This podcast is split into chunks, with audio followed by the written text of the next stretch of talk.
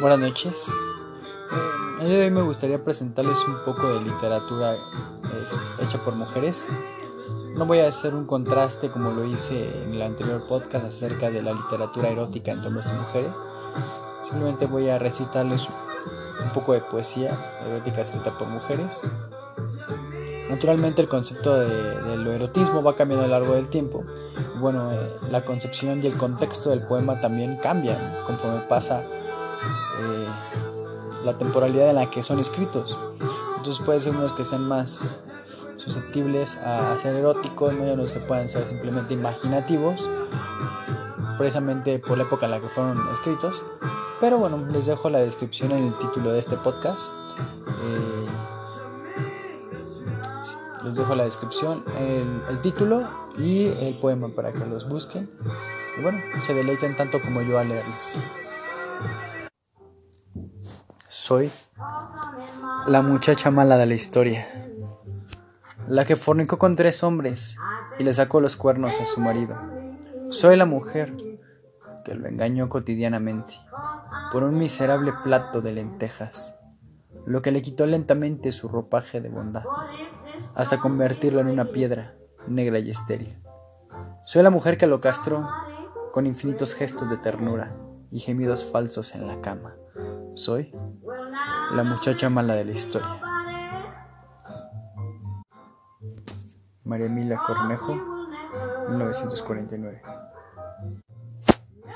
Y bueno, me gustaría comentarles eh, qué pasaba a mitad del siglo XX en, en Latinoamérica, mientras en el mundo la poesía erótica se hacía notar, pues la poesía erótica, la mejor poesía erótica era escrita por hombres, no por mujeres, de hombres para mujeres, hombres que estaban escondidos tras el transvestismo.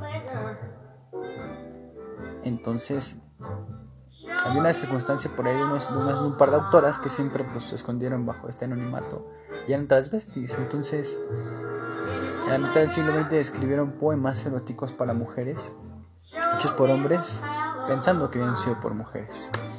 Eh, un clave ejemplo.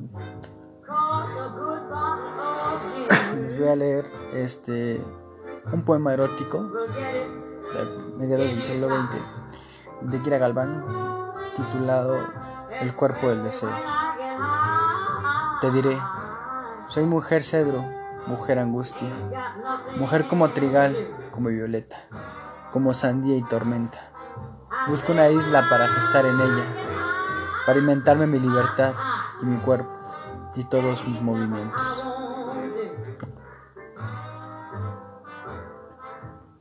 O algún otro más que dice así, me desnudo mostrando el gran miedo de no llegar a la toma de la libertad.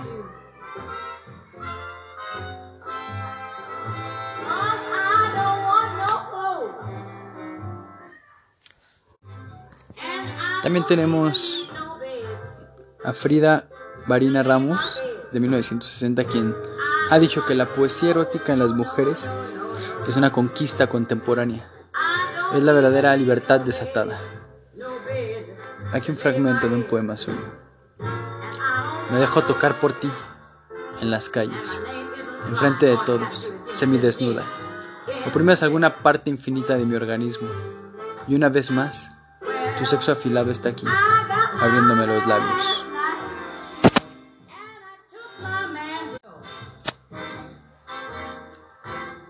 Les uno de Minerva Margarita Villarreal, 1975, que dice así: Te besaré largamente, mis animales sueltos en el interior de tus sentidos, amándote entre tus entrañas, como esquirlas de luz.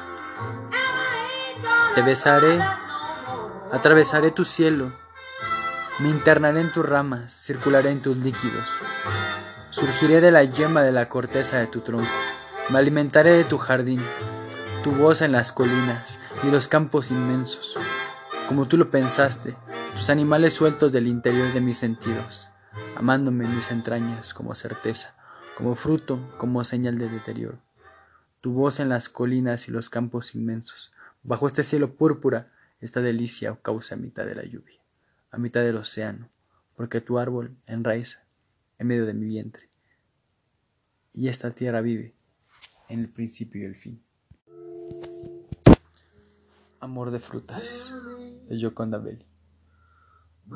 Déjame que esparza manzanas en tu sexo, néctares de mango, carne de fresas. Tu cuerpo son todas las frutas, te abrazo y corren las mandarinas, te beso y todas las uvas sueltan el vino oculto de su corazón sobre mi boca.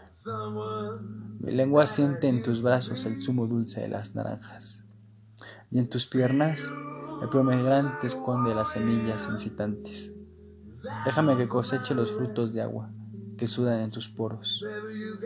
Mi hombre de limones y duraznos, dame a beber fuentes de melocotones y bananos, racimos de cerezas. Tu cuerpo es el paraíso perdido, del que nunca jamás ningún Dios podrá expulsarme.